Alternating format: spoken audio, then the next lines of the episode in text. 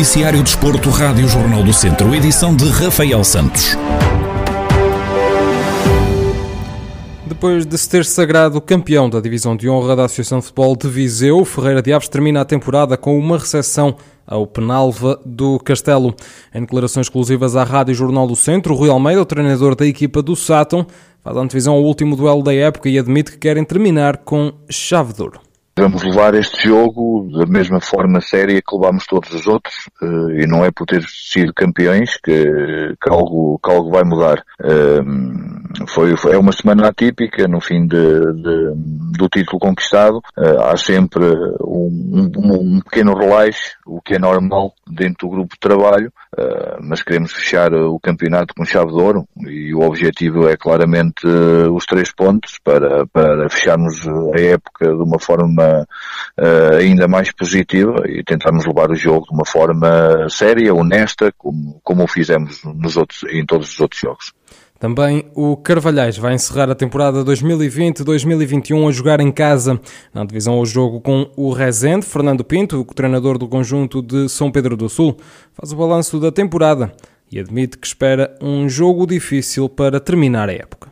Acima de tudo, queremos, queremos em nossa casa dar continuidade ao bom trabalho que este, que este plantel fez durante esta época, que tem sido uma época fantástica. Uh, nem nos nossos melhores sonhos pensávamos que poderíamos fazer uma época tão bem conseguida e esse grupo de trabalho está, está de parabéns. Uh, sendo o último jogo em casa, no nosso estádio, sabendo que vamos defrontar uma equipa com muita qualidade, com um bom treinador, que trabalha bem, que orienta bem também as suas equipas, e certamente que, que vai ser um bom jogo e nós queremos muito ganhar também para premiar tudo aquilo que fizemos durante a época eh, e é isso que a gente espera, que seja um bom jogo, que seja um jogo agradável, intenso, com muita qualidade e esperando nós que o Carvalhais consiga ganhar para, para acabar o campeonato bem, que é isso que a gente espera. Joga-se no próximo domingo a sétima e última jornada da fase de campeão da Divisão de Honra, à exceção do jogo entre o Ferreira de Aves e o Penalva do Castelo, que está marcado para as três da tarde. Todos os outros encontros vão acontecer às 5 da tarde. Pelo handball a jogar fora, na casa do Albicastrense, o Académico de Viseu venceu a jornada 17 da 2 Divisão Nacional de Handball por 33-28 e somou assim a quarta vitória consecutiva. No rescaldo ao encontro, Rafael Ribeiro, treinador dos academistas, admite que é um resultado justo, mas salienta que a vantagem poderia ter sido maior. Foi um jogo esquisito, porque hum, a primeira parte, apesar de termos ido a ganhar para o intervalo por 2, 18 a 6, não, não jogámos bem, principalmente a nível defensivo. Cometemos algumas falhas na zona central, permitimos ao adversário muitos, muitos golos fáceis. Depois, na segunda parte, nós temos um ritmo diferente da equipa do Albicastrense, os jogadores sabiam disso, alargamos e, e o resultado teve sempre, sempre gerido. Na parte final, obviamente que encurtou, porque, porque também tivemos ali um dois minutos, umas falhas, jogou toda a gente, não, não é que os que jogaram, jogam menos não, não têm tanto crédito como aqueles que jogam mais, mas houve ali algumas mudanças na equipa que também uh, desequilibrou um bocadinho a equipa, mas, mas jogamos todos e o resultado depois acabou por encurtar, mas nunca teve em perigo. A diferença das equipas não é de 5 gols, acho que poderia ser mais, mas também estava muito calor e as coisas acabaram por ficar dessa forma, mas, mas o resultado acaba por, eh, por se adequar à, à diferença das equipas, ou seja, é justo, é justo para nós.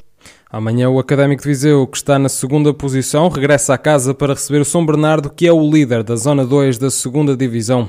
Rafael Ribeiro admite que o adversário parte como favorito para este duelo, algo que pode ser benéfico para os academistas temos responsabilidade, obviamente, mas o adversário é a melhor equipa, não, não há dúvida disso. Aliás, comprova-se pela, por aquilo que são os resultados, perdeu connosco e desde então não perdeu mais nenhum jogo, ganhou todos, é, o melhor, é a melhor equipa, é o que tem melhores jogadores, é o que tem melhor plantel, e eu acho que para nós vai ser um jogo bom, um jogo bom de, de jogar, não teremos aquela responsabilidade assumida de ter, que, de ter ganhar. Temos a responsabilidade, sim, de lutar como temos feito até hoje, provar, temos as nossas possibilidades de ganhar, mas o São Bernardo, mesmo jogando em Viseu, é a equipa mais forte e a equipa que mais, e acredito que eles não têm, não têm facilitado até hoje, não vai ser no sábado que vão facilitar, porque vão querer ganhar à equipa que lhes, que lhes roubou os únicos pontos. Estamos a falar que São Bernardo está, sem dúvida alguma, entre o top 3 de candidatos para subir à, à primeira divisão, portanto, é um jogo em que nós vamos tentar não cometer tantos erros como temos cometido.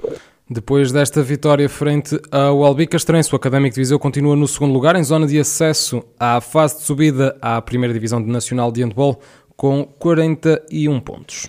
No ciclismo, Yuri Leitão, ciclista da TAF Fermes Indô Morta Água, foi segundo classificado na primeira etapa do Grande Prémio Douro Internacional, que ligou Torre de Moncorvo a Mugadouro. Gaspar Gonçalves assegurou a liderança das metas volantes.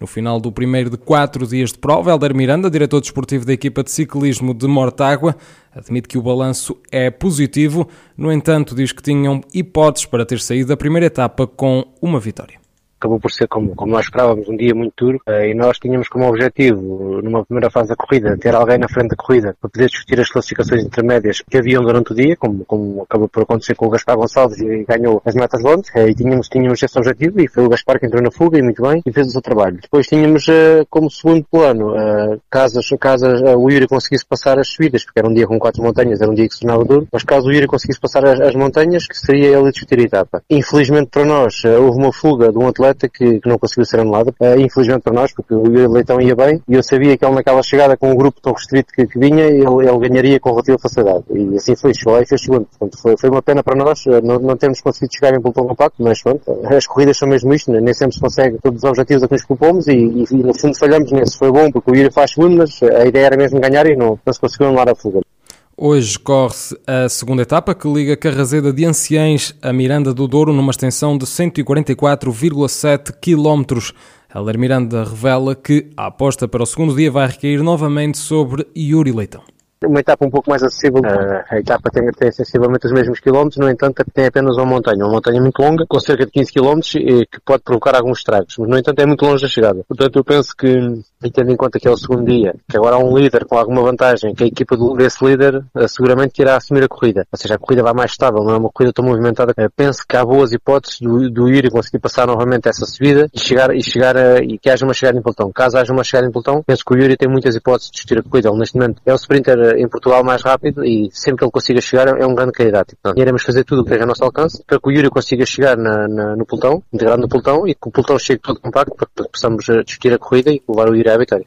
Helder Miranda, diretor desportivo da TAF Fermes Indo Mortágua, que ontem viu Yuri Leitão terminar a primeira etapa do Grande Prémio de Ouro Internacional na segunda posição, a 25 segundos de Maurício Moreira, da FAPEL, que cortou a meta na primeira posição.